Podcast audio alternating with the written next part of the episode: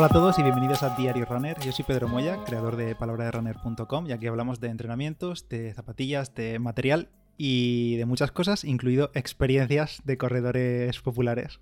Ya sabéis que la semana pasada tuvimos aquí a Roland, eh, oyente, corredor, y que el pasado fin de semana iba a debutar por primera, bueno, debutar por primera vez, no, debutar en la distancia de maratón y puedo decir que ya es maratoniano. Tenemos un maratoniano, nuevo maratoniano aquí en el podcast. Hola Roland, ¿qué tal? Hola, hola, ¿qué tal todos? Gracias por la bienvenida. Estoy literalmente hablando desde la cama. Em, y, podría estar en la cama perfectamente por cómo estoy hoy, pero ahora entraremos a hablar de, ayer. Estamos grabando esto, sí, efectivamente, ayer. Eh, estamos grabando esto el lunes. Le dije a Roland, oye, tómate unos días así de descanso y, lo meditas y, no sé, coges ahí el pozo de, la experiencia y vas dándole vueltas. Pero me dijo, no, no, grabamos ya, que así lo tengo fresco y, sí, yo creo que sí, el recordar, recordar todo, hoy lo tengo más claro que dejarlo pasar, pero luego, luego, luego se te olvidan las cosas malas, solo recuerdas lo bueno y se queda, engañas a otra gente a que corre maratones. Y eso no puede ser. no, están, dando pistas ya como que no lo ha disfrutado. No, no, no, no, que va, que va. Ahora, ahora, ahora hablaremos sobre qué tal fue. Venga. Eh, bueno, antes de hablar de la experiencia de Roland, que ya lo dije en el episodio del viernes, que gracias a todos por el feedback que nos disteis, que nosotros pensamos que habíamos dado una turra increíble de una hora y pico, pero os gustó. Así que encantado de volver a tener a Roland aquí, como os dije. O sea, os gustase o no, iba a estar aquí Roland otra vez. Así que la razón, la razón iba a ser doble. Menos mal que les em, gustó. Sí, sí, menos mal. De todas formas, también mencionar que además, es que primero quiero mencionar esto, porque fue una locura cómo se vivió en el grupo durante el domingo. O sea, me parecía acojonante literalmente que, bueno, somos 800, casi 900 en el grupo, y estábamos más pendientes de ti, de Carlos y de Rafa, que fuisteis los tres que corristeis la maratón virtual, más pendientes de vosotros, o sea, con un ojo en vosotros y con otro ojo en Kipchoge mientras se cortaba en el grupo. Fue, fue absolutamente increíble. O sea, yo, yo terminé y, y, luego después de un rato y tal, que ya volvimos a casa y tal, abro Telegram y veo 800 y pico mensajes sin leer nuevos. Y yo, madre mía, por favor. Y luego, claro, lo estuve leyendo todo y, y, ya te digo, o sea, increíble todo, todo el ánimo, todo, no sé, toda la gente comentando, el seguimiento, todo increíble. Sí, sí, y además tuvimos ahí reportera a pie Tuvimos helicóptero en mitad de la carrera, tu, pareja Lore, o tu mujer, no sé si es pareja o novia, y que nos pasó alguna foto en algún tramo que te veía pasar y demás. Y oye, pues eso también se agradece. Y como decía, eh, no quiero dejar pasar, darle enhorabuena también a Carlos y a Rafa. Carlos, que fue. Qué, rabia da la experiencia, porque Carlos fue un reloj. Es, Carlos es, eh, es, de verdad, es para, es para aplaudirle y, y decirle, dame de lo que comes. Sí, sí, y lo, íbamos siguiendo por el live track, iba a pulsaciones y ritmo, pero vamos, como un reloj, kilómetro tras kilómetro, kilómetro tras kilómetro. Y luego Rafa también, que creo que Rafa también fue su primera maratón, si no recuerdo mal. Fue su primera maratón, sí. Y también la completó, así que 3 de 3, efectividad del 100% tuvimos ayer. Sí, sí, la verdad es que, la verdad es que fue, fue un día redondo. En, muchos sentidos y, sí, sobre todo en, enhorabuena a Carlos y Rafa por, por terminar y, y sobre todo a Carlos por, por demostrarnos una vez más que, la, experiencia cuenta y, mucho. Y la, su veteranía, desde luego, se nota. y esas pulsaciones son básicamente las que yo llego al estornudar. O sea, jamás creo que he corrido a unas pulsaciones tan bajas. Sí, sí, y va como a 130, 130 140, algo así, sí, sí. Muy bien, muy bien. Eh, bueno, vamos, ya nos centramos en ti, porque mucha gente estará pendiente de cómo te fue. No vamos a decir todavía el tiempo, vamos a ser malos, lo vamos a dejar hacia el final, aunque probablemente, seguramente, sigáis a Roland por Strava o en el grupo y habéis visto el tiempo, pero bueno, lo dejamos para el final. Nos va a hablar más que del tiempo, de la propia experiencia de correr una maratón en solitario, bajo unas condiciones que de principio no acompañaban. Ya los días previos tú me decías, joder, un mes haciendo un solazo y me va a llover el día de la maratón, tal. El sábado me mandas una captura que ponía no sé qué de inundaciones. Y yo decía, o sea, pintaba mal, pero luego la verdad es que no se arregló. Sí, em, pintaba mal. Eh, para empezar, claro, yo, yo empecé a mirar el tiempo desde que el app del tiempo me daba el tiempo para el domingo, o sea, una semana antes empecé a mirar el tiempo. Y, veía que daba, daba lluvia desde el principio. Y digo, bueno, será una de esas veces que pues em, llueve un poquito lo que sea y no pasa nada y al final la lluvia tampoco es tan terrible, si es, si es un poquito. El problema es que hacia mitad de la semana o así en las noticias empezaba a salir que se espera no sé qué tormenta, que es la típica tormenta que le ponen nombre, que sabes que es gorda, eh, se espera que viene no sé qué tormenta de no sé qué frente y tal, y se espera que a partir del viernes y el sábado caiga la del pulpo y que se espera que se desborden ríos y que haya inundaciones y vamos, te cagas. Y yo pensando en plan, bueno, a lo mejor tenemos algo de suerte y a lo mejor el domingo no está tan mal, a lo mejor, yo qué sé, pasa un poco todo el sábado. Y empezamos, el viernes por la noche estuvo lloviendo toda la noche, el sábado estuvo lloviendo toda la mañana, luego por la tarde salió el sol y digo, bueno, a lo mejor, yo qué sé, tenemos algo de suerte. Luego el sábado por la noche, otra vez la noche entera lloviendo. Y luego el domingo, eh, durante la carrera y demás, estuvo lloviendo. No, no caía demasiado, o sea, no, no de empaparte, pero caía constante. Pero el problema es que se notaba demasiado toda la lluvia que cayó en los últimos dos o tres días. Y ahora, ahora entraremos en cómo era durante la carrera, pero es que literalmente en la propia línea de, digamos, la línea salida mía virtual por donde salí, o sea, literalmente a los 150 metros había un charco que me llegaba hasta los tobillos que no podía evitar, o sea, ya estaba en el camino y tenía que pasar por él, así que ya empecé mojado y digo, bueno, a ver qué tal se da a partir de aquí. Bueno, es lo que hay, lo que dijimos. Eso es algo que era inevitable. Mm, te podías preocupar o no, pero al final era lo que, lo que había. Oye, el día. Los planes que nos contaste para el día previo, el desayuno, el descanso y demás, ¿los cumpliste o luego la cabeza y el cuerpo fue por otra parte?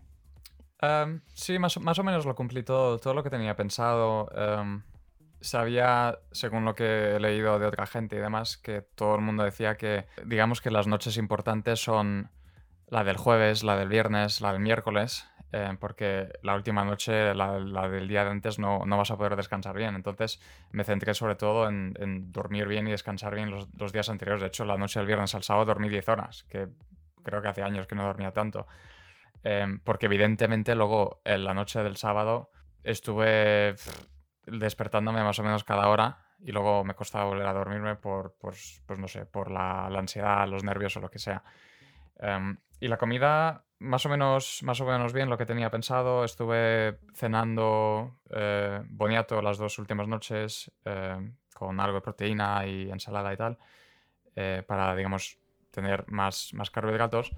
Y luego el desayuno del, del domingo Sí, lo que tenía planeado, em, básicamente tostadas con, con cacahuete, eh, un café con leche, que pues eso, me hizo el, efecto deseado y, me fue bien, o sea, me desperté temprano para pues, tener tiempo de digerirlo y todo eso.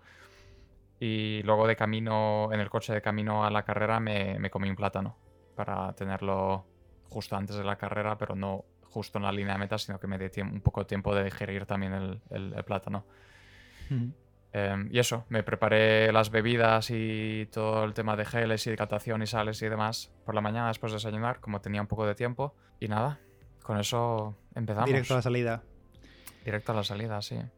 Me llegó el, el live track, lo pasé por el grupo y empezaste a correr. Primeros 3, 4, 5 kilómetros puse por el grupo. Joder, va altísimo de pulso. Y además tú me dijiste el día anterior si llego a 170 y altos, 180, ya iré jodido. O sea, me tengo que mantener por debajo. Pero claro, eso lo hablábamos hacia el final de la carrera, hacia el final de la maratón.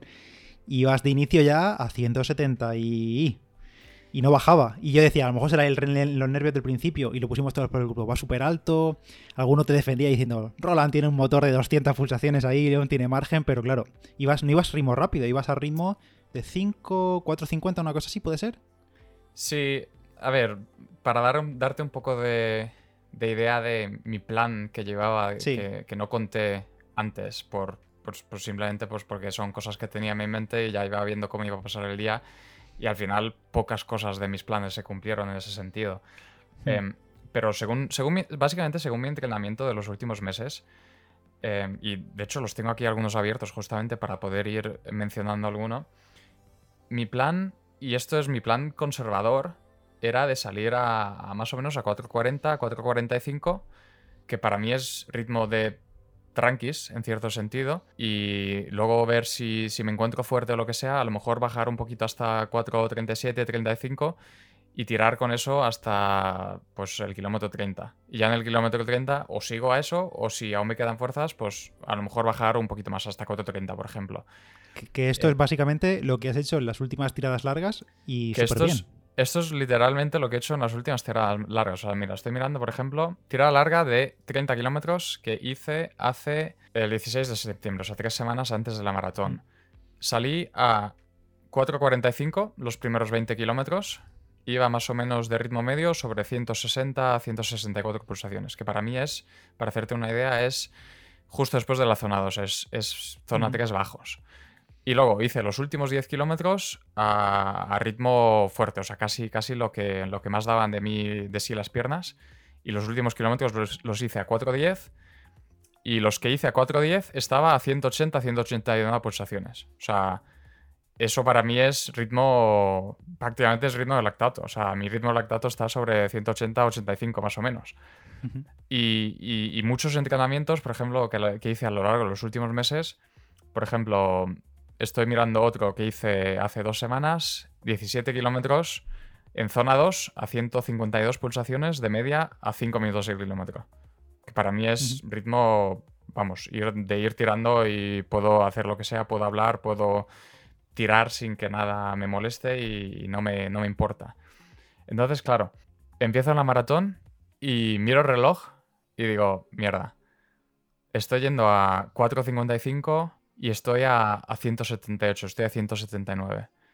Y digo, esto no, no, está bien, o sea, digo, será que yo qué sé, los nervios, lo que sea, me tengo que estabilizar, tengo mm. que calmarme un poco. y digo, bueno, voy a ir de tranquilos, voy a ir de tranquilo durante los dos o tres primeros kilómetros a ver si se estabiliza un poquito esto y a ver cómo va la cosa.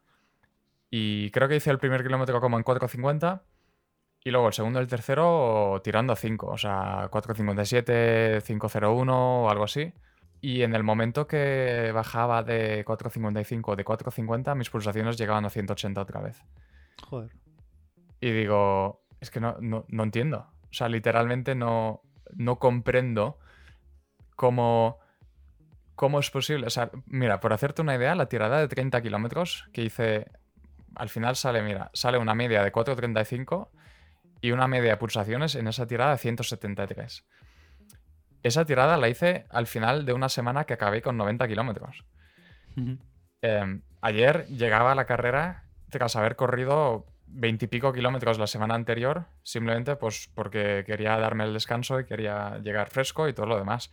Y venía, se supone que bien alimentado, bien descansado, bien todo lo demás, pero no. Entonces, claro. Estoy viendo y, y, has dicho 173 ahora en esa tirada y en toda la maratón no tienes ni un kilómetro por debajo de 174, que fue el primero. El primer kilómetro de 174 y el resto todos por encima de eso. Todos. Y a un ritmo bastante más, bueno, bastante más lento, ¿no? Empezando a eso, 4.50, 5. Sí, y claro, cuando ya llevaba 3 o 4 kilómetros y veía que esto no, no va, empecé el plan D, que para mí era básicamente, claramente no puedo ir más rápido de esto sin, sin llegar a 185. Y sabía que si llegaba a 185 no iba a acabar los 42 ni de broma. Claro, se hace eterno eso. Claro, entonces digo, bueno, voy a intentar mantener las pulsaciones a raya todo lo que pueda. Voy a intentar mantenerme en eso, 175, 180, aunque sea a costa de ir a, 5 minutos el kilómetro. Que para mí, pues eso, no. Viendo todo el entrenamiento que hice, o sea, hasta la, prueba esta de. ¿Cómo se llama la prueba esta que hace 6 kilómetros y luego 6 kilómetros, por ejemplo? Eh, la Course Navet. No. No, perdón, la, Course Navet, no. el test de Gabela. El test de Gabela, claro. El test de Gabela, por ejemplo, que para mí era muy optimista, me daba eh, una media por kilómetro de 4.30, por ejemplo. Otro test que hice me daba, pues eso, fácilmente 4.40 siendo muy conservador. Entonces yo estaba yendo a 5 con las pulsaciones disparadísimas y luego encima, claro, el tiempo no acompañaba, había muchísimos charcos y, el problema es que además la mitad o el, o el 60% de la ruta eran caminos que pasan al lado del río que no están asfaltados Y parte tienen hierba o parte tienen como, digamos, tierra compacta con piedrecillas, que de normal se siente igual que el asfalto, pero claro, después de tres días de lluvia constante, ya te digo yo que las, las Flyknit no son súper estables en, esos puntos. O sea, me extraña que no me haya pegado una leche en algún resbalón, porque algún resbalón me he pegado en el barro. Entonces, claro, era, era una lucha constante entre ves saltando de charco en charco para no pisarlos todos, mm. ten cuidado de no resbalarte, las pulsaciones disparadas. Era, era un poco odisea. Oye, ya que ahora que ha pasado un día y poco, menos de un día casi, em, ¿a qué achacas tener ese pulso tan alto? Porque alguien que te preguntó en el grupo y me pareció bastante posible era lo de estar incubando algo. Ya sabes que lo típico es que cuando estás un poco enfermando, todavía no estás enfermo, pero ya el cuerpo se va preparando para lo que viene. Lo he pensado. sé. Lo he pensado y de hecho me he puesto a mirar mis pulsaciones de reposo de los últimos días porque en mi experiencia, todas las veces anteriores que me ponía malo, mis pulsaciones de reposo suben 5 o 7 puntos eh, fácilmente. Y mis pulsaciones en reposo siguen igual que siempre, o sea, no, no han variado apenas. Yo diría, o sea, puestos a culpar algo, yo diría que lo único que puedo decir es que la, la presión, ansiedad, nervios, como quieras llamarlo. sí, quizá un poco todo. Eso, más las condiciones, la lluvia, el ir pendiente de mil cosas, quizás supongo que será un poco un combo de todo. Sí, posiblemente, sí, yo estoy al 80% seguro de que lo más seguro es que sea algo, algo mental, simplemente la, la presión de... Pues eso, el, haberlo, haber estado preparándolo durante tantas semanas, el estar pendiente de pues, tantas cosas, al final y llegas ese día y es como como que te pones demasiada presión encima y, digamos que el cuerpo te frena. Hmm. Así empezó la carrera y bueno, eh, no había vuelta atrás, es decir, no era un fallo del pulsómetro, eh, había que seguir así. Eh, como, claro, estamos hablando de. llevabas 15, 20 minutos de carrera, te quedaba todavía por delante 35 kilómetros o 37 o los que fuesen. Sí. Para adelante, ¿cómo fueron eso hasta, por ejemplo, hasta la media maratón? Que hablamos en el episodio anterior que tu idea según los, la teoría de las tiras largas y demás, en principio llegar a la media maratón tendría que haber sido fácil, tenía que haber sido, pues nada, llevo una media maratón, me queda otra. ¿Cómo fue hasta ese punto? La cosa es que, para empezar, yo salí y, me, acompañaba mi amigo en la bici, nos dejó Lore en la salida y, Lore se fue. Eh, pero había un punto en más o menos en el kilómetro 15, en, Windsor, que es una, ciudad que está en, el camino de la maratón, donde Lore podía parar y, digamos, verme pasar. Yo empiezo a correr, pasa lo que pasa, y, veo cómo voy, y yo sé mentalmente, Lore está en el kilómetro 15. Y desde, o sea, literalmente desde el kilómetro 3 hasta, hasta prácticamente el final de la maratón, lo único que me daba vueltas en la cabeza es, no pasa nada si abandonas. Y estaba pensando, Lore está en el kilómetro 15, ya está el coche allí, ya está todo allí. Digo, hoy no es el día, es básicamente, esto es terrible en, muchos sentidos, las condiciones, eh, mi cuerpo, mis piernas, todo lo demás. Digo, es que no, no me pagan para esto. O sea, ¿para, ¿para qué estoy haciendo esto, básicamente? Y eso en mi cabeza y, a la vez, juntado con eso, está, digamos, es como el, ángel malo y el, ángel bueno en, tus hombros. A la vez estaba el otro en plan, a ver, te has apuntado, no seas un flojo y acábalo. O sea, sea como sea, lo vas a acabar. Y, pues a lo mejor tenías ciertas marcas en mente, pero al final lo que cuenta es que lo has hecho. Entonces era una, una lucha mental constante entre abandona y sigue pues eso, los primeros, los primeros 17 kilómetros fueron, fueron así, en el 15 Vía Lore, em, que es cuando envió alguna foto en el grupo y tal. Em, y hay una cosa graciosa, además, se lo, se lo pregunté luego qué narices estaba pasando. No sé si viste alguna vez, había un anuncio de, de Gatorade súper antiguo em, en el que están, hay un grupo de africanos corriendo en una, en una pista de atletismo y hay como tres o cuatro corriendo para acabar y de repente se dan cuenta que el cámara de al lado les está grabando y de repente el cámara está yendo muchísimo más rápido que ellos y ellos están en plan, ¿qué narices está pasando? Y evidentemente es un anuncio. Pues llego yo a Windsor y veo a Lore al final del todo con la cámara para, para pillar alguna foto y llego a su altura y de repente empieza a correr a mi lado para grabarme y veo, y yo estoy corriendo a ritmo maratón y veo que me está adelantando y está yendo mucho más adelante a mí y ella, claro, va vestida en vaqueros y botas y todo lo demás y ni siquiera corre y digo, ¿qué narices está pasando? O sea, me está, está sprintando a mi lado más rápido que yo y yo literalmente no puedo ir más rápido porque estaba intentando, pues eso, seguir a su ritmo para que me grabe y, no podía. Eh, y eso sí, como, como anécdota graciosa del día en el que claramente las cosas no, no iban bien. Em, y, con eso llegamos al, kilómetro 17, que es cuando, si, las cosas ya iban regular ese día, ese día ya fueron a peor. Em, dije que desde el principio me, acompañaba, mi amigo con la bici, con, mis botellas, con las bebidas y todo lo demás. Em, y una de las cosas que decidí por la mañana, antes de, salir ni siquiera, era... yo tenía eh, tres botellas de unos 600 mililitros con, con maltodextrina y agua y todo lo demás. Em, pero aparte tenía dos botellines 250, los, los duros estos que se meten en el pantalón, y cuatro geles. Em, y inicialmente, hace semanas, mi plan era usar los botellines al principio, en los primeros, eso, la primera hora y pico, para así ya aligerar peso, y luego ya ir tirando con, con lo que tenga en la bici. Em, pero a último momento, el domingo por la mañana, decidí eh, cambiar de planes y dejar los botellines como plan B. En plan, pues por lo que sea, voy a tenerlos, los, voy a tenerlos conmigo porque no sé qué puede pasar y dejo los, los botellines, los geles eh, en el pantalón metidos por si acaso.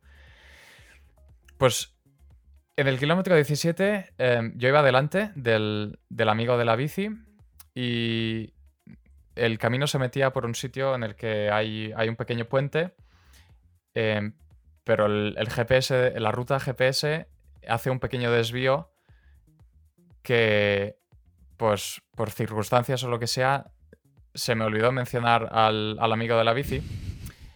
Em, entonces, claro, yo sigo recto, él estaba detrás y además justo pasaba una señora con un perro y tal y él tenía que pararse para dejarla pasar. Yo cruzo el puente eh, hago una curva y sale como a un campo de golf y luego una ciudad y tal. Y veo que hago el puente, hago la curva, miro atrás, no está el amigo de la bici. No está en ningún momento. Y digo, bueno, estará pues dejando pasar a alguien, cruzar al puente. Me paso los siguientes 10 minutos mirando hacia atrás cada dos minutos, en plan, ¿dónde está? No está. Pasan 20 minutos, miro atrás, no está, no está. Y digo, bueno, por lo que sea que fuese, yo qué sé, se ha perdido, se ha caído, se ha matado, no sé, no sé, no sé dónde estará. Eso fue en el kilómetro 17. Cuando ya llevaba eso, 3 o 4 kilómetros sin él, dije, bueno, menos mal, Roland, menos mal que, que cogiste el plan D y tienes contigo pues algo para, digamos, salvarte el culo. Y es cuando empecé a, tirar de mis, de mis botellines, empecé a tirar de, de mis geles, me tomé me tomé tres cada, cada media hora. A partir de entonces me tomé los geles. Y prácticamente ya había desistido por completo de volver a ver a mi amigo. O sea, mi plan era llegar a la meta y decir, bueno, ya, ya me espero aquí, ya cuando llegue, ya llegará y le llevamos a casa, porque le tenemos que llevar cuando, a casa. Cuando llegues ya, ya te preocupas por él. Sí, claro, porque claro, no podía. No puedo pausar una maratón para buscarlo. O sea, yo iba a mi ritmo, yo voy a mi bola y pues ya aparecerá. Sí, sí, prioridades. Y, claro, yo ya estaba completamente, o sea, ya había aceptado completamente que, o sea, encima que era una maratón en solitario, ahora literalmente era en solitario ya el resto del tiempo. Y pues, por milagros y circunstancias de la vida, estaba yo en el kilómetro 34, o sea, casi 17 kilómetros después, lo veo aparecer a mi lado, sin aliento, porque claro, estaba pedalando como loco para intentar pillarme. Y yo, madre mía, era como, era como ver un, milagro pasar y digo, no puede ser. O sea, ya, claro, porque además en el kilómetro 34 ya estaba, ya estaba yo para tirar. Y lo veo aparecer y digo, madre mía. Pues resulta que, resulta que él, él, él había cogido el desvío del GPS en vez de ir por la ruta que toca, pero el desvío al final te lleva por donde tienes que ir, era simplemente, pues a lo mejor 200 metros al lado, o sea, no, no hubiese sido demasiado. Su problema es que él hizo el desvío, luego llegó al campo de golf, pero pensó que yo aún no había llegado al campo de golf y me había quedado atrás. Entonces él se había dado la vuelta y empezó a ir hacia atrás para buscarme. Y no mm. estaba. Entonces se fue hacia adelante, estuvo yendo como dos o tres kilómetros adelante y seguía dudando de sí mismo de si yo estaba o no estaba y se paró para esperarme, por si yo, ya, yo estaba detrás. Claro, yo en todo este momento, en todos esos momentos yo seguía avanzando y claro, sin él. Y es cuando por fin se dio cuenta de que evidentemente atrás no puedo estar. Y es cuando empezó él a ir rápido. Claro, todo lo rápido que puedas con, ¿sabes? Charcos, barro, todo lo demás. Y pues eso, al final me pilló una hora y pico después. Que ya te eh, quedaría, te quedaría poco de lo tuyo, ya casi. Claro, yo ya. Lo llevas encima, quiero decir. Claro, yo, lo que lleva, me, llevaba encima ya me había acabado. Eso, me había acabado tres geles, me había acabado un botellín y estaba por la mitad del segundo. Eso fue otra de las cosas que fue una, una aventura tremenda. Oye, ya que estamos hablando de, la bebida y los geles y demás, ¿todo eso bien? ¿Te entraron bien al estómago? Mm, bueno, ya los habías probado en, tiradas y demás, pero a ritmo de carrera y con ese pulso tan alto, sobre todo por el pulso más que nada, porque te puede sentar mal o te puede caer mal el estómago, además juntándolo con la humedad del ambiente, tanta lluvia y demás, eh, ¿qué tal fue eso? Em, sí, en temas de estómago nada, o sea, todo bien, sin problemas. Me costaba un poco más beber demasiado eh, de golpe, o sea, iba más a sorbitos cortos, porque claro, con las pulsaciones altas, digamos que me costaba más.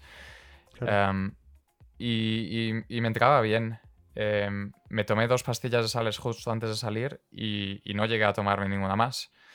Em, después, por, por, distintas cosas, porque ya no, no me notaba mal en ese sentido, no me notaba falto de energía, no me notaba eh, las piernas cansadas ni nada. Y decidí no tomármelas, eh, pero sí me tomé los, los, tres geles y me acabé bebiendo al final un litro y, pico. Me habría gustado beber más, pero claro, no, no, tenía tanta, tanta bebida conmigo. También estaba el problema de que la, la botella que llevaba mi, mi, amigo en la bici la llevaba en, enganchada en el, en el portavidones de la bici. Y todas las veces que me lo pasaba, la boquilla de la botella estaba llena de barro. Y estaba, claro, pues eso, intentando escupir un poco el, primer trago que estaba lleno de barro, luego bebérmelo, luego volver a pasárselo. Y, en fin, una aventura. Y luego, y, luego, perdón, perdón, luego, em, solo por, por, añadir una cosa más, otra cosa que me pasó, mira que lo tenía casi, casi todo, todas las cosas que podían salir mal, casi todo lo tenía previsto menos, menos una cosa.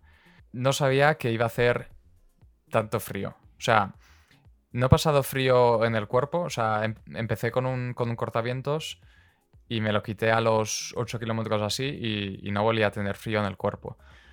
El gran problema es que a partir del más o menos kilómetro 20 o así, las manos se me agarrotaron por completo del frío. Tenía las manos tan, tan congeladas por el, por el frío que, o sea, incluso, porque claro, perdí a mi amigo en el 17 y a partir de ahí ya dependía de mí mismo de coger los botellines, ir beberlos y demás.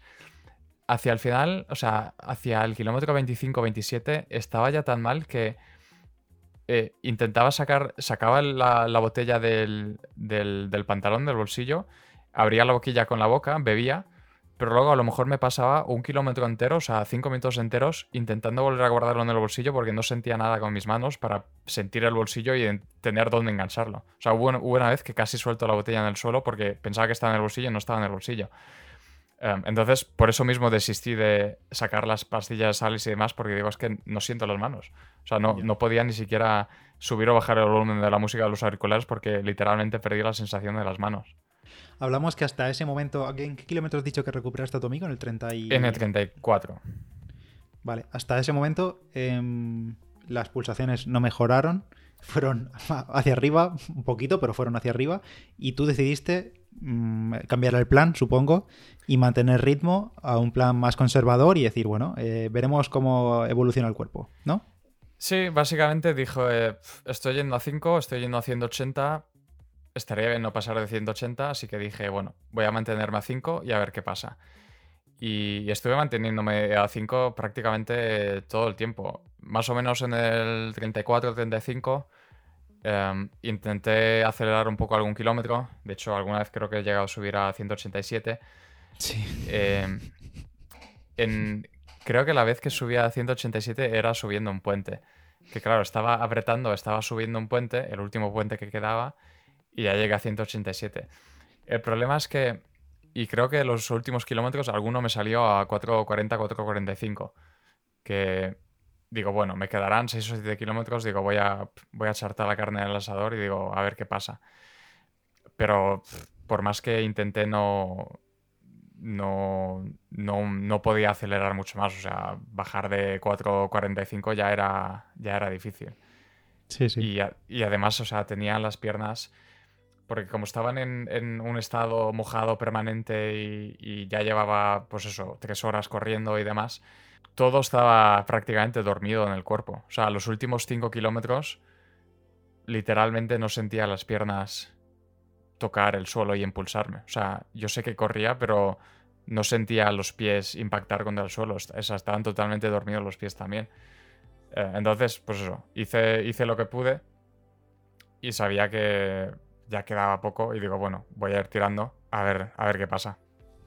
Eh, imagino que el muro como tal no lo sentiste, vamos, el muro estaba desde el kilómetro uno, por eh, las, quiero decir, por las sensaciones tuyas de pulso, pero en realidad no tuviste ningún parón grande en el 30 y largos, nada de eso, no, no sentiste, bueno, dejaste de sentir las piernas y demás, pero no fue esa sensación de como lo que te pasó en la tirada larga que me comentaste, que te desconectas del cuerpo y deja de funcionar. No, yo dije, yo estaba pensando, digo, a ver, estoy yendo súper alto de pulsaciones, estoy yendo a ritmo que sea, pero estoy yendo a súper alto de pulsaciones, o sea esas pulsaciones no debería aguantar tanto tiempo sin que me entre un chungo. O sea, incluso aquella vez que me entró el chungo hace dos semanas, es porque fui más de una hora a 180 y pico pulsaciones. Pero otro ritmo completamente diferente, era 4... Claro, iba a 4, a 4.30, 4.25, sí.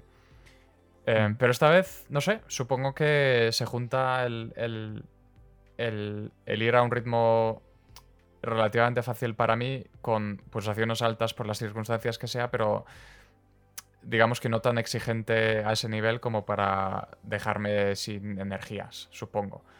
Hmm. Eh, pero sí, no, no, no he llegado a sentir la típica sensación de ya no responden mis piernas y, ya no puedo más y estoy bajando ritmo. O sea, salía a 5 y acabé a 5. O sea, mi, media es literalmente 5 minutos el kilómetro. Y mm, oye, eh, repasando aquí los tiempos, que lo tengo delante, que me ha abierto tu Strava, eh, no paraste a mear al final, ¿no? Porque yo durante el live track tampoco vi un parón así grande. Hubo un pico a cero, que dijimos que a lo mejor estaba pasando un puente o algo así, pero tampoco tenía sentido a cero cero, porque claro, aunque gires, te mueves. Se sería cosa del Garmin.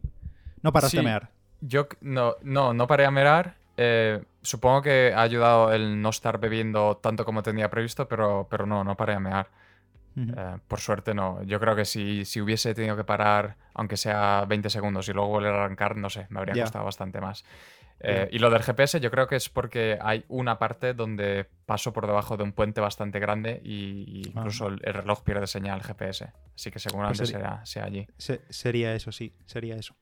Oye, eh, en alguna de las imágenes que pasó Lore o un vídeo, pasa que claro, nosotros no éramos conscientes de que habías perdido al compañero de la bici. Nosotros pensábamos que ibas al lado de él todo el rato. Eh, no sé cómo iba el tiempo de viento, o sea, hacía lluvia, pero no sé si había viento. Y nosotros en el grupo decía, le decíamos, Lore, dile que se ponga detrás, que la bici se ponga delante suyo, que le, tape. Pero claro, no éramos conscientes de que lo habías perdido 20 kilómetros. Sí, de hecho, Lore me llamó eh, justo después de yo haberlo perdido. Y además, claro, se había conectado la llamada a los auriculares y, por el viento y todo lo demás, Lore a mí no me escuchaba. Pero yo a ella sí que la escuché y, me dijo, están todos animándote en el grupo, están todos orgullosos de ti. Y yo en plan, bien, algo bueno al menos. Y me dice, están todos diciendo que, que el de la bici que se ponga adelante, que si no, ¿para qué ha ido? Y yo pensando, pues hace como dos kilómetros que ya no lo veo. Digo, bueno, ahora se lo voy a decir. Pero no, pensándolo, pensándolo con la mente fría, el problema es que el viento, la gran, parte del tiempo venía del río, venía del lateral. Hmm. Em, y eran rachas de viento, o sea, posiblemente fueran de 3 o 4 grados, o sea, hacía bastante frío. Y, ya te digo, o sea, a no ser que mi amigo delante fuese con un, yo qué sé, con un parasol enorme, no, no me podía llegar a tapar bien porque era, era sobre todo lateral. Hacia el final, los últimos, cuando me lo volví a encontrar, sí que se puso delante la gran parte del tiempo y, algo ayudaba, pero no, era la, V que tenía Kipchoge en el, en el 1.59 ahí con todos en, formación. Ya. Bueno, y llegamos a la parte final final de la carrera. Ya has dicho que mantuviste ritmo porque no podías ir a más, ni, ni de pulso ni de ritmo, no podías ir a más ya, estabas ahí al corte. Y en el último vídeo, que creo que dijo Lore que era el último kilómetro, el último que pasó, ya se te veía, comparándolo con el vídeo anterior, con el vídeo de inicio, se te veía completamente tieso. O sea, tieso, tieso. O sea, no levantabas piernas, ibas tieso y además se te veía ya serio, concentrado, diciendo, bueno, tengo que llegar, como sea, sí. y tengo que llegar. Sí, eso me quedaban 800 metros más o menos cuando, cuando lo había ella. Y digo, bueno, me está grabando. Digo, pon cara de velocidad o algo, pero. Ponte recto. Ponte recto. No, la verdad es que en esos momentos. Es que además era justo después de bajar el, último puente. Y sé que sabía que quedaba poco y es como. 800 metros se hacen eternos. Y digo, bueno, voy a intentar dar un poco más, pero es que, o sea, ya te digo, las piernas ya no, ya no daban más de sí. No. Estaba a 180 y pico de pulsaciones, no no podía dar más de sí y digo, bueno, me arrastro como pueda hasta la línea de meta. Y me arrastré hasta la línea de meta y, claro, te conté que la, app esta de, la maratón, digamos que tienes que usarla para hacer el seguimiento y no conectas tu reloj. Entonces, entre que las manos las tenía tiesas y el frío y demás, no, yo no iba mirando la app durante la carrera a ver si coincidían o no. Pero cuando llegué a meta, miro, miro el Garmin y veo 42,2 y lo he parado. Y me he parado. Y digo, ya está, o sea, ni un metro más. Y abro la app y me pone que me quedan como 300 metros. Y digo, va, a correr tu madre. O sea, no. Y básicamente lo que acabé haciendo es dejar la app corriendo y como me adelanté de Lore un poco para terminarlo, estuve volviendo andando con la app puesta. Así que técnicamente, según la app, he hecho dos minutos más de lo que realmente he hecho, pero ya me da igual a esas alturas una cosa u otra. O sea, me fío más del reloj que del móvil, la verdad. Y yo no estaba para correr 300 más solo por una app. Bueno, y entonces ya, más o menos, la gente que haya hecho el cálculo de cabeza ha dicho que el ritmo salió a 5.00. O sea, que el tiempo final fue de... De 3.31. 3.31. No está mal, ¿eh? Como debut. O sea, puedes estar muy orgulloso. Sí aunque, aunque no fuesen los planes iniciales que tenías. Porque si, quieres desvelar lo que, el pitido que le metimos, tú dijiste entre 3.20. Yo estaba. El plan era. En 3.20 era salir muy conservador y 3.10 era el plan de si todo sale bien, 3.10 lo debería tener. En plan, un, tal y como estaban yendo los entrenamientos, por ejemplo, en una maratón normal, con gente, con público, con más corredores con los que corres, yo creo que un 3.10 lo podía haber hecho casi seguro. Era factible, sí. Era, era bastante factible, sobre todo viendo los entrenamientos de las últimas semanas. Eh, pero bueno, al final, pues mira, las cosas no siempre salen y, de esto también se pueden aprender muchas cosas y, creo que la experiencia de haber pasado por esto en estas circunstancias hace que... Tiene mucho más valor, ¿eh? Sí, tiene valor, pero también digamos que aprendes mucho de ti mismo, aprendes sobre tus mm. límites, aprendes sobre que no te puedes confiar en cómo va todo, porque al final ese día a lo mejor, yo qué sé, se tuercen las cosas sin que tú puedas hacer nada y pues mira, al final ah. ha pasado.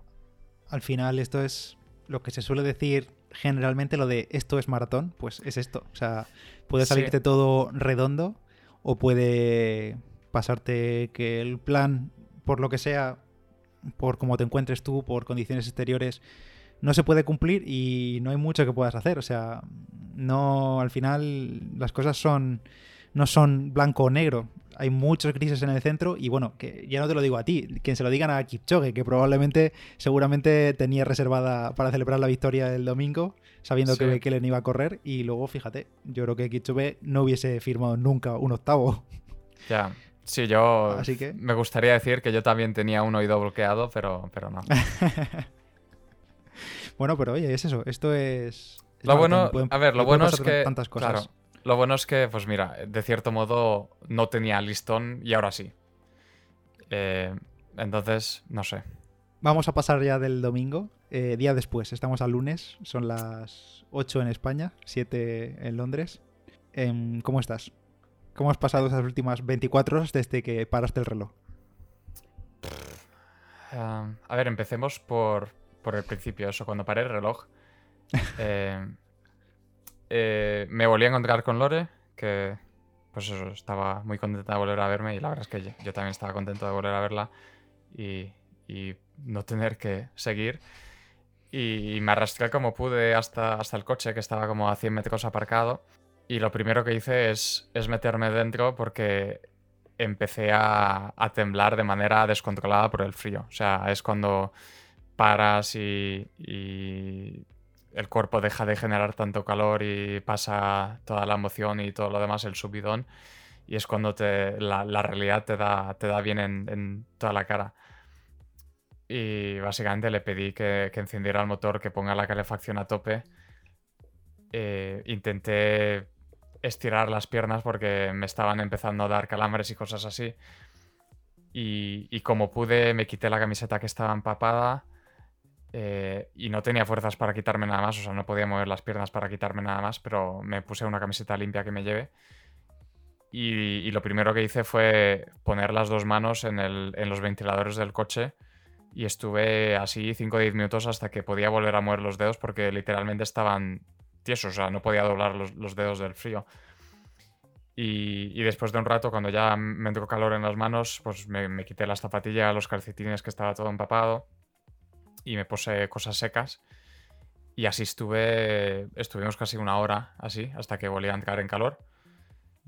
y, mientras tanto me iba, me iba bebiendo eh, una bebida de estas isotónicas y luego ya cuando me calmé un poco me, comí un bocadillo, el bocadillo famoso de tortilla vegana, que por cierto salió, salió increíble, la verdad. O sea, la gente se mete conmigo, pero... La gente te criticó, pero quiere la receta de la tortilla.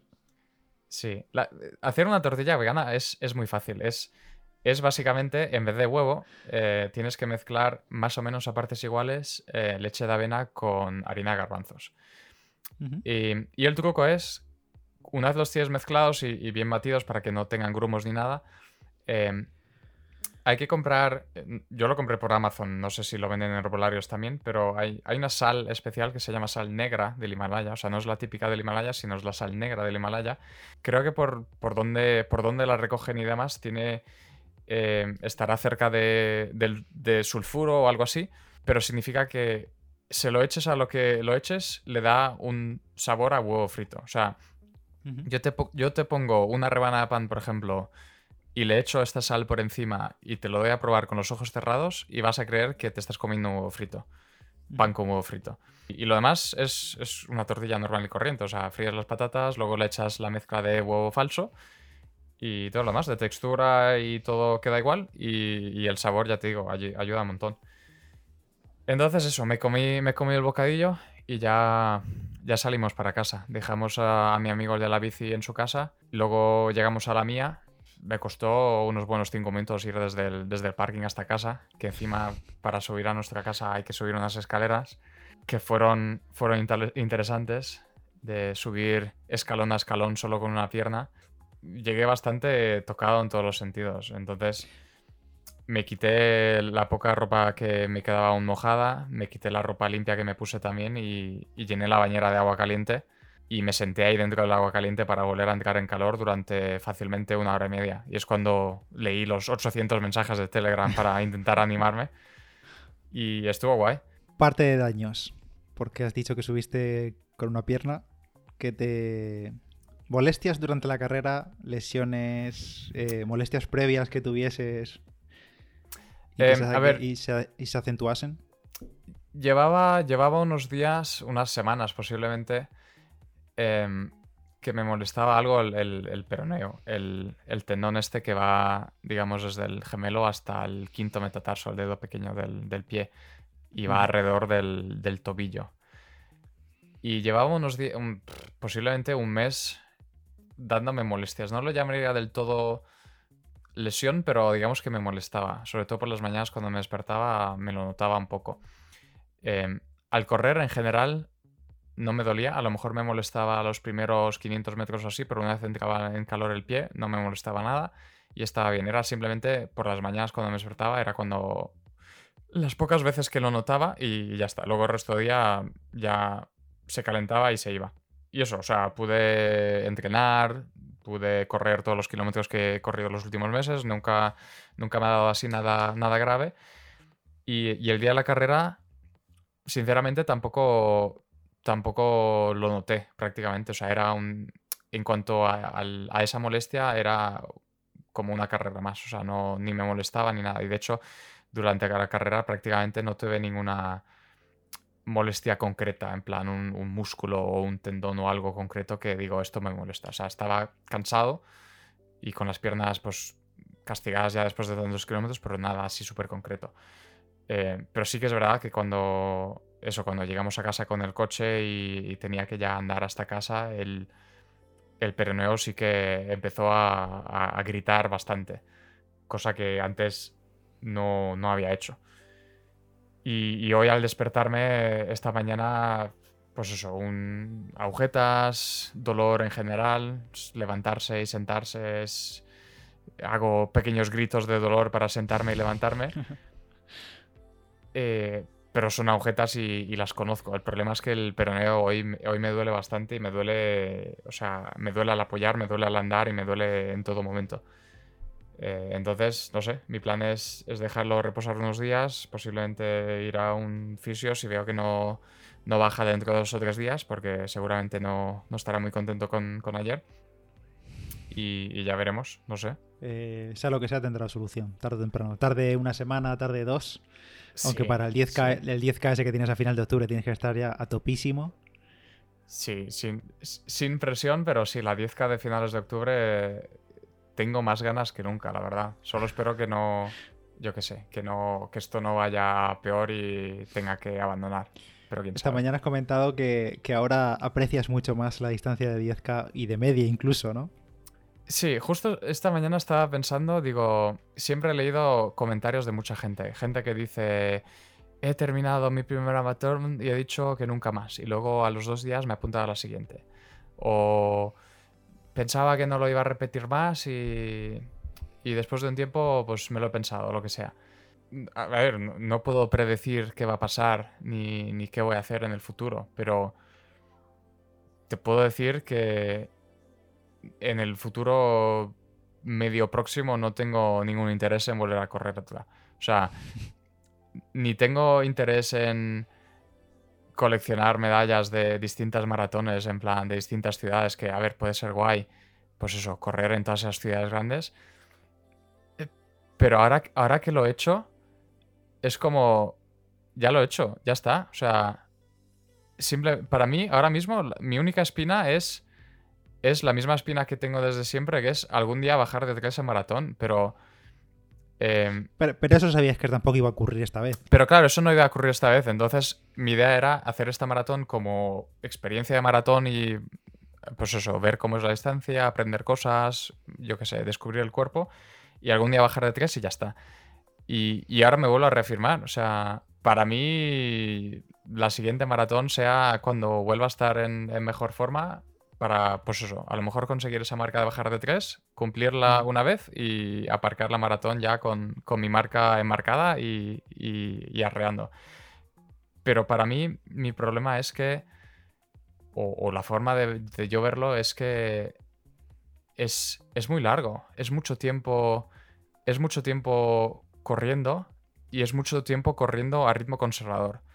Y ninguna de esas dos cosas me llaman ahora mismo. Eh, porque por mucho que seas uno que corre una maratona, yo qué sé, a 2.25, sigues corriendo conservador durante los primeros, yo qué sé, 30 kilómetros, aunque sea tu ritmo conservador. Y para mí deja de ser divertido el, tener esa jugada larga de voy a salir tranquilo para luego acabar bien. No sé, creo que, creo que me parece más divertido eso, hacer una 5 o 10K a tope o, algo intermedio, por, ejemplo, como una media donde tienes que ser un poco más conservador, pero perdona bastante más porque aunque salgas a fuego, no tienes que luego aguantar 30 kilómetros más porque te has quedado sin fuelle. Sí, digamos que eh, en el peor escenario de reventar en cualquiera de esas, distancias, de 5, 10, 15, 20, media, em, si revientas te queda muy poco para llegar. O sea, no, la agonía no se alarga demasiado ni se alarga tanto como para tener que abandonar. Claro, y es difícil reventar en los primeros 20 minutos. Siempre vas a reventar, yo qué sé, a la media hora en una 10K o a la hora de una media maratón. Claro, normalmente. no te queda nada ya. Claro, entonces luego te queda nada. Eh, entonces, yo desde mi punto de vista, siempre lo he dicho, y lo dije la última vez, o sea, me quedan. Me queda mucho por mejorar en, la 10K y en la media. Y hay ciertas marcas que, todavía quiero conseguir. O sea, sigo pensando en bajar de 40 y el plan era bajar de 40 ahora a finales de mes, pero ya veremos cómo, cómo van las cosas las próximas tres semanas. Pero aún tengo bastante que, mejorar esas distancias y creo que me puedo divertir bastante más. Preparar una pues maratón y todo es. Es mucho esfuerzo, es. es y se hace largo. Y, eso que tú la has preparado en un periodo corto, digamos, en cinco semanas y media, seis semanas, que no es lo habitual, que ya sabemos que lo habitual son pues 12, 14 semanas incluso. Claro. Quiero decir, venir de hacer muchos kilómetros, pero de preparación específica de maratón, se te ha hecho corta porque en cuanto te has dado cuenta estabas en tapering ya, porque al final de cuatro, de cinco semanas estás entrenando fuerte cuatro y algo. Sí, claro. Entonces, claro, con más razón lo pienso. Digo, es que 18 semanas para preparar esto, no sé, prefiero... Prefiero, creo que, o sea, incluso, y, ni siquiera es cuestión de volumen, o sea, mi plan sigue siendo seguir aumentando el volumen, o sea, me gustaría llegar a, a 100 kilómetros a la semana para principios del año que viene, a lo mejor si, si, si todo puede, simplemente para ver dónde están mis límites y cuánto puedo mejorar las otras cosas, pero, pero a hmm. base de, pues eso, hacer cosas a velocidad, hacer mejores marcas en 10K, mejores marcas en, media, porque creo que aún hay mucho margen. El día que diga, he encontrado mi límite en, la media, es que de aquí va a ser muy difícil bajar sin, hacer locuras. Pues a lo mejor será el momento de explorar otras cosas. Hmm. Oye, antes de finalizar o de hablar otras cosas, un detalle sobre el material, sobre las tapas. ¿Te arrepientes de haber utilizado las Zoomfly? Porque yo, una vez visto las fotos que hemos visto tuyas corriendo y el lugar, el recorrido, como era, prácticamente nada de asfalto, zonas de hierba alta o hierba, no, era césped, digamos. Em, no sé, no la veo, no veo realmente la ventaja de utilizar la Zoomfly como zapatilla rápida, pese a que no fueses a ir muy rápido. ¿Te arrepientes de utilizarla en lugar de una zapatilla, no te digo ya la Wilhorse que decíamos de, de cachondeo por ser como es, sino algo más, no sé, más adaptado a ese terreno? Aunque tuviese suerte de que no te resbalabas ni nada de eso, que la tracción era buena, pero no sé, eh, digo, como duda al aire. La cosa es que em, las dos veces que, que he corrido la ruta, o sea, en las dos tiradas largas que hice explorando la ruta, las dos las hice con, las Turbo 2. A grandes rasgos son las suelas bastante parecidas a las Zoomfly. Es bastante, es bastante plano sin, sin apenas taco. O sea, no es como una Pegasus, por ejemplo, normal, que tiene bastante más taco y no es como, evidentemente, como otras. Es bastante... Los rombos que tiene la, la Turbo 2 son bastante planos. En seco no hay ningún tipo de problema. O sea, no tuve ningún tipo de problema, agarraban bien. Y ya te digo, más o menos 40% era asfalto. El resto era eh, tierra, hierba o barro. Em, claro, pero el problema era. Claro, si yo llego a saber que voy a 5, por ejemplo, me llevo las Wild Horse sin, sin lugar a dudas. O sea, hubiesen agarrado bien y habría ido igual de cómodo, seguramente. El problema es que, claro, yo no tenía previsto ir a 5. Eh, sí, ahora, ahora, toro, ahora toro pasado es fácil hablar, claro. Claro. También es verdad que los Zoomfly son. Evidentemente es una zapatilla rápida y cuanto más rápido vayas, mejor vas. Pero en general también, todas las veces que he corrido con ellas en carreras, es, una zapatilla que, al menos a mí, me parece súper cómoda a, casi todos los ritmos. O sea, perdona bastante. Y incluso los a 5 que, que hice toda la maratón, aguantaron bien y no, no noté molestias en ese sentido. Pero sí que es verdad que, claro, viendo cómo estaban las condiciones, pues a lo mejor algo más agarre posiblemente hubiese ayudado. Y ya, ahora que hablamos eso a toro pasado, algo que hubieses cambiado, ya no el día de la carrera, sino algo en la preparación. Está claro que el día, lo que pasó que ayer era inimaginable, porque eso sí, tú tienes tus planes, pero algo que hubieses dicho tú, pues hubiese mejorado más esto, o en el entrenamiento hubiese incorporado, yo qué sé, otra cosa, o simplemente hubiese elegido otro recorrido, algo, algo que ahora que ya lo has vivido, algo que hubieses cambiado. Es, es difícil. A ver, posiblemente otro recorrido que fuese solo asfalto, a lo mejor hubiese ayudado dadas las condiciones. El entrenamiento, yo creo que el entrenamiento, teniendo en cuenta el poco tiempo que tuve específico de maratón y luego lo que hice de antes, creo que poco más podría haber hecho mejor en el sentido de ayudarme más o lo que sea. Sinceramente, creo que lo único que me hubiese ayudado de verdad, a lo mejor, es no decirle a nadie que corría la maratón y no ponerle, no ponerme por quitarte esa, esa presión social.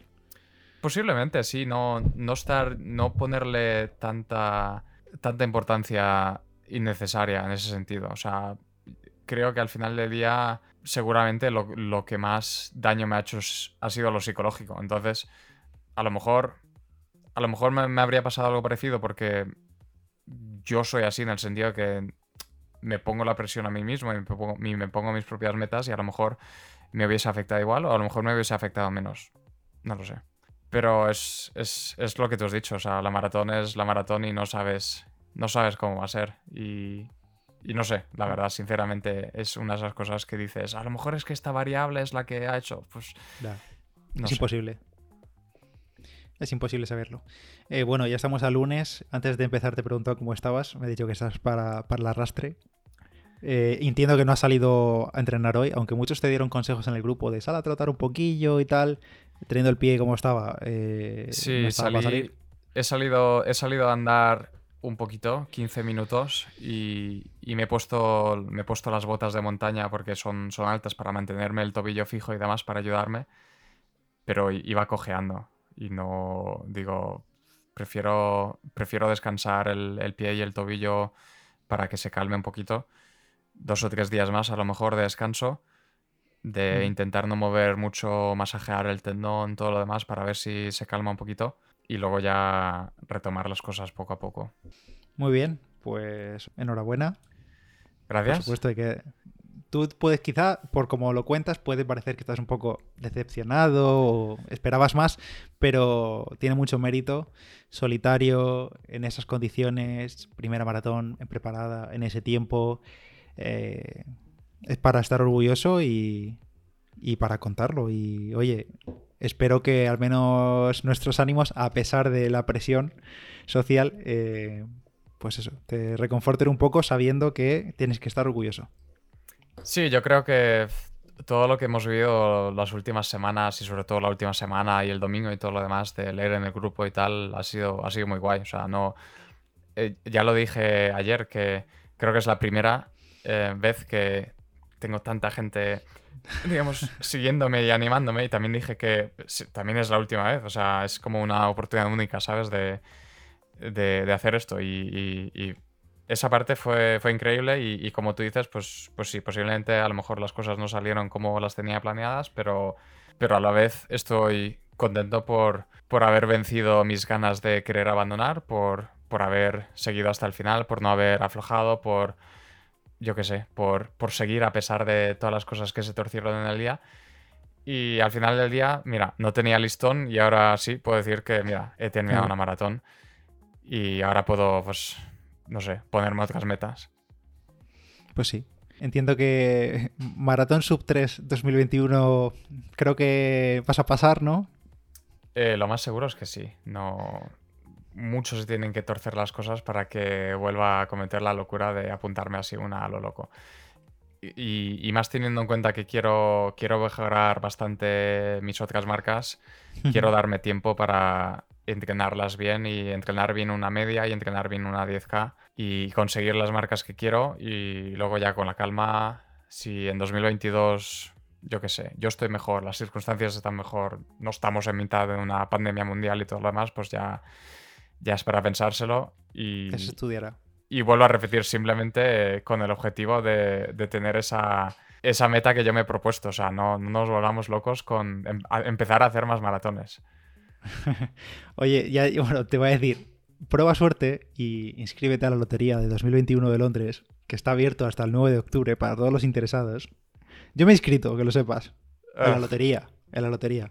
Oye, si te toca, si, te toca, te voy a hacer fotos, te voy a animar, te voy a esperar en la línea de meta. mantienen la fecha, ¿no? Octubre, creo que es. Sí, mantienen octubre. Sí. Mantienen la fecha.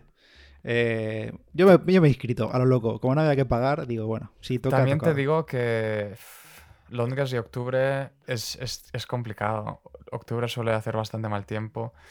Y Londres en general no es una, una ruta fácil. O sea, hay, hay, bastante cuesta, hay bastante giro y cosas así, entonces no es, no es para hacer marca, digamos. Es, hmm. eh, sí que me gustaría haber puestos a hacer una maratón, digamos, hacerla en casa, entre comillas, pues siempre molaría. Pero no sé, ya veremos. Si te toca, yo te llevo a comer a sitios, te enseño cosas y todo lo que tú quieras. ¿Me haces la tortilla vegana? ¿Sí? Oye, sí, pero, pero después de la tortilla vegana. Después de la carrera, no vaya a ser que, la liemos el día antes. Claro. Oye, yo no comí de la tortilla antes, o sea, no podemos culpar la tortilla. Lo mismo, eso te hubiese dado alas, no, sé, no se sabe. Puede ser. Ahí la sal negra. Bueno, Roland, eh, de nuevo, un placer tenerte aquí. Eh, Gracias yo creo por... que la gente. Gracias por aguantarme otra vez. la gente va a estar encantada de escuchar este episodio. Ahora nos va a tocar, ahora cuando cortemos, estar un rato pensando el título que le vamos a poner que sea así muy, muy clickbait. Sí, sí, sí. No te puedes creer lo que pasó. Va a ser como. No volveré a correr otra maratón, o sí. Sí, corrió su primera maratón y no creerás lo que pasó después. Eh, un placer tenerte aquí. Ya sabes que puedes venir cuando quieras, no solo hablar de, tus carreritas, sino pues eso. Sígame para mis recetas veganas. En, la descripción tenéis el Instagram de, Roland, por cierto, que ya lo dijo el otro día, o su web. Vamos a dejarlo todo ahí. Y también el recetario ese que compartimos, que lo dejamos por el grupo y está muy chulo. Roland se le ocurrió mucho. Y tiene que eh, venir También, por cierto, ahora que tengo la oportunidad, y posiblemente Lore volverá a escuchar esto y luego me va a volver a echar la bronca. Eh, a ver, la promoción. La promoción, no, no es la promoción, es más bien el reconocimiento. Em, y es que el, recetario lo ha hecho Lore y no yo. O sea, yo lo he compartido. yo lo he compartido, he hecho alguna de las recetas, pero el recetario lo ha maquetado Lore y lo ha hecho todo ella, solo para que quede en constancia que no me quiero llevar yo todo el mérito. Vale. Eh, menos mal que lo has dicho porque estaba muy feo llevarte todo el reconocimiento. Exactamente. Exactamente. Eh, Lore, a tus pies, Roland, eh, falsante. ya. También estoy en Strava, por cierto. Si la gente me quiere seguir, ah, claro, eh, Ahí, también, ahí también estamos. Sí, y si no, eh, entráis al grupo de Telegram de Palabra de Runner, lo busquéis ahí y ahí mencionáis a Roland y le acribilláis a preguntas y veis cualquier cosa. Nada más, si os ha gustado este episodio, eh, ya sabéis que las valoraciones en Apple Podcasts o donde escuchéis el podcast, que la gente lo escucha donde quiere, em, se agradecen muchísimo y nada más, de nuevo, Roland, un placer tenerte aquí. Volverás seguro a hablar de zapas, de relojes, de lo que sea, porque controlas mucho. Y aquí tienes juego cuando quieras. Gracias. Cuando, cuando quieras repetimos esto, que al final engancha también. Sí, que, no se nos vaya una hora cada episodio porque la gente se mal acostumbra y luego claro. me piden... Y, y luego hay ciertos podcasts que son para carreras más más alargadas que al final les hacemos competencia y no, no puede cada ser. Uno, cada uno tiene su nicho. No, no nos metamos con el resto que se lía la cosa. Habrá, que, habrá que empezar a resumir temas en 10 minutos. Eso es. Eso es. Bueno, eh, nos escuchamos pronto. Un saludo. Chao.